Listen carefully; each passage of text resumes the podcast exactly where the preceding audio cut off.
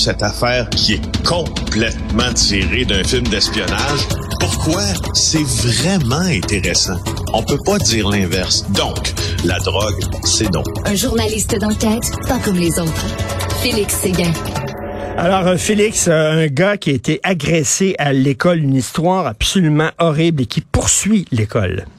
Oui, ça voyons, c'est assez intéressant euh, parce que ça nous fait entrer dans euh, plein de subtilités du système judiciaire. Mais en gros, c'est euh, Dominique Scali dans le journal aujourd'hui qui nous annonce que Pascal Granger, c'est un homme qui a 52 ans, qui a fréquenté l'Académie Sainte-Thérèse entre 82 et 83. il a été agressé sexuellement et là, il décide de poursuivre l'Académie où il a été agressé. Alors, tous les jours, lui, il voit le collège privé quand il se rend au travail, ça fait partie de sa vie. C'est comme greffé à lui ce Moses de collège-là. Euh, et il dit à Dominique, il dit, quand je passe là, je regarde pas. Comprenons pourquoi. Euh, il avait 12 ans quand il est devenu pensionnaire, là, en 1982, puis le gardien de dortoir, Denis Beauregard, l'a accueilli à son arrivée, mais pendant six mois, Beauregard a abusé de son pouvoir et ah. de tuteur aussi sur le garçon. Il l'a agressé sexuellement, attouchement à fellation, sodomie.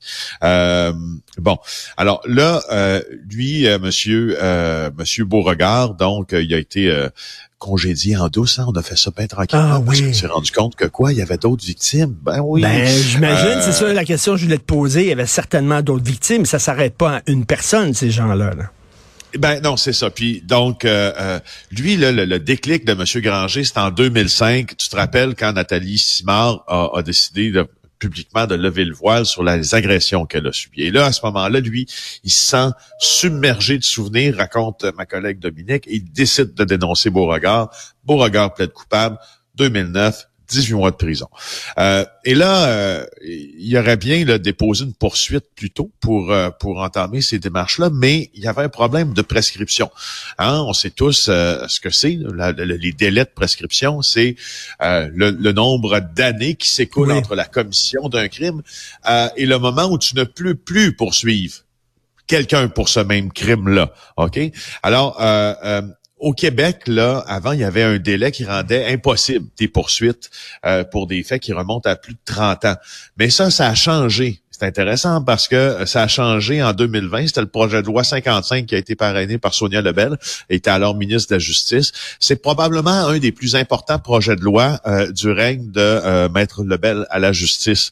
Tu sais, il y a des la, fameuse affaire des prescriptions. Moi, je, je, suis dans plein de dossiers où les délais de prescription sont super importants.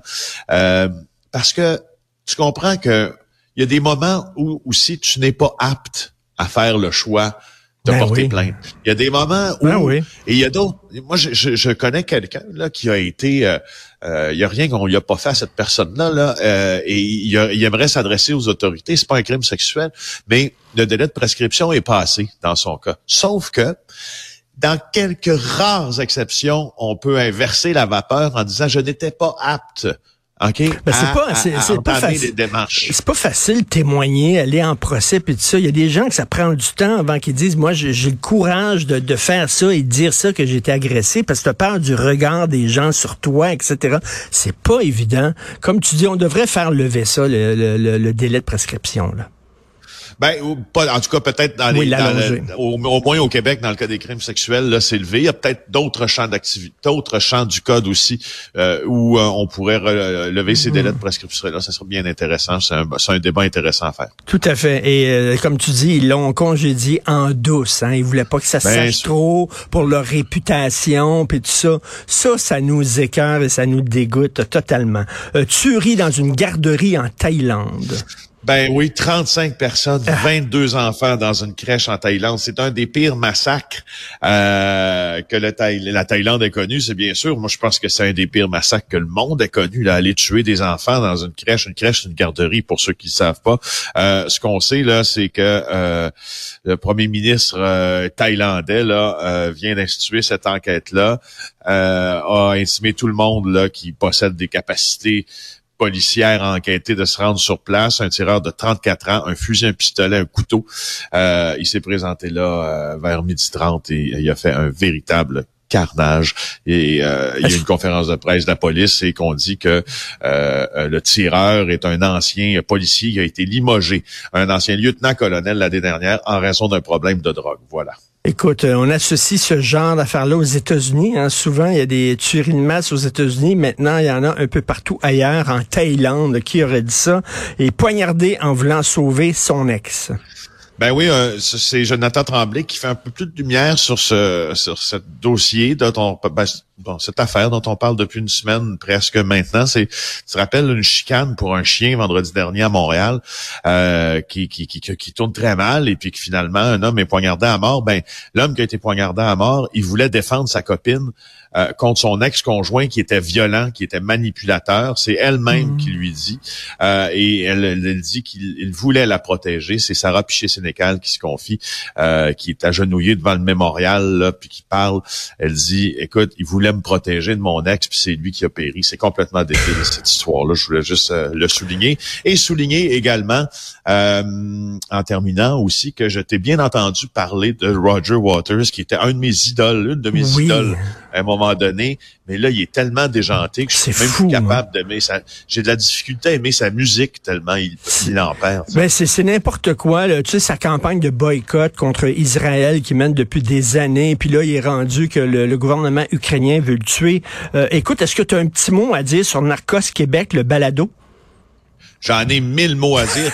en plus, là, euh, probablement là, que je vais te casser les oreilles et vous casser les oreilles avec ça pendant toute la semaine prochaine, avec des extraits, etc. Parce que la première série, Narcos PQ, c'est une des balados francophones qui a été les plus populaires au Canada. C'est un grand accomplissement de Cube Radio, Tout à fait. cette balado-là. Et là, on, on, récidive avec la saison numéro 2 qui raconte quoi? Qui raconte les aventures de moi et Marc Sandreski en Colombie.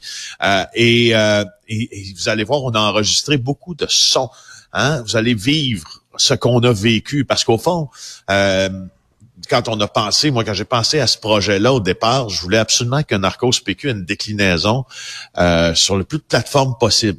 Ben, j'ai pas besoin de te dire qu'on l'a fait. On a fait des articles dans le journal, on a fait un livre, on a fait une émission de télé, mais dans la balado, c'est là qu'on va sentir vraiment mmh.